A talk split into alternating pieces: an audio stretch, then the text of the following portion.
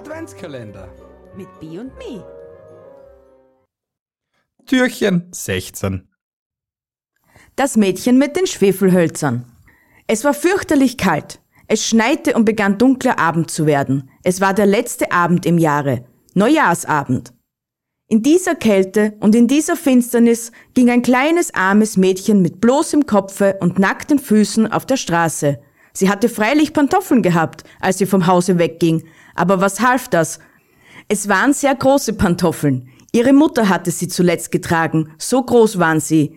Diese verlor die Kleine, als sie sich beeilte, über die Straße zu gelangen, indem zwei Wagen gewaltig schnell daherjagten. Der eine Pantoffel war nicht wiederzufinden, und mit dem anderen lief ein Knabe davon, der sagte, er könne ihn als Wiege benutzen, wenn er selbst einmal Kinder bekomme. Da ging nun das arme Mädchen auf den bloßen kleinen Füßen, die ganz rot und blau vor Kälte waren. In einer alten Schürze hielt sie eine Menge Schwefelhölzer und ein Bund trug sie in der Hand.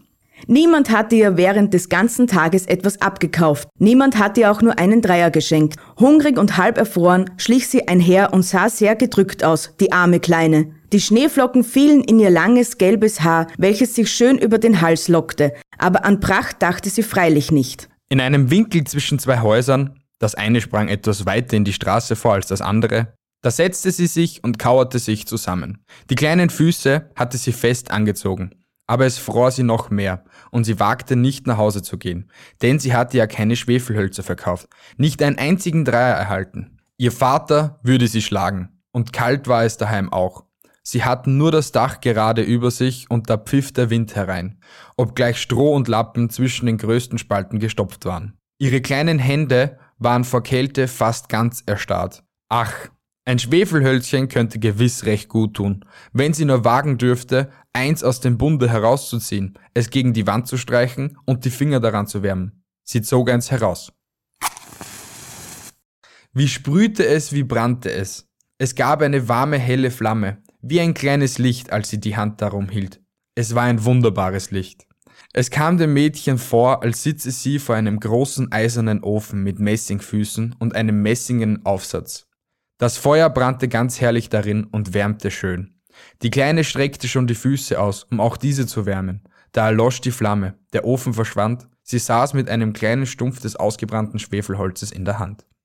Ein neues wurde angestrichen, es brannte, es leuchtete, und wo der Schein desselben auf die Mauer fiel, wurde diese durchsichtig wie ein Flor. Sie sah gerade in das Zimmer hinein, wo der Tisch mit einem glänzend weißen Tischtuch und mit feinem Porzellan gedeckt stand, und herrlich dampfte eine mit Pflaumen und Äpfeln gefüllte, gebrannte Gans darauf. Und was noch prächtiger war, die Gans sprang von der Schüssel herab, watschelte auf dem Fußboden hin mit Gabel und Messer im Rücken, gerade auf das arme Mädchen kam sie zu. Da erlosch das Schwefelholz und nur die dicke, kalte Mauer war zu sehen. Sie zündete ein neues an. Da saß sie unter dem schönsten Weihnachtsbaum. Der war noch größer und aufgeputzt als der, welchen sie zu Weihnachten durch die Glastüre bei dem reichen Kaufmann erblickt hatte. Viel tausend Lichter brannten auf den grünen Zweigen und bunte Bilder wie die, welche die Ladenfenster schmückten, schauten zu ihr herab.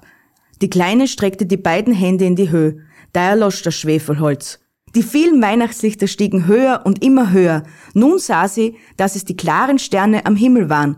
Einer davon fiel herab und machte einen langen Feuerstreifen am Himmel. Nun stirbt jemand, sagte die Kleine, denn ihre alte Großmutter, welche die einzige war, die sie geliebt hatte, die jetzt aber tot war, hatte gesagt, Wenn ein Stern fällt, so steigt eine Seele zu Gott empor.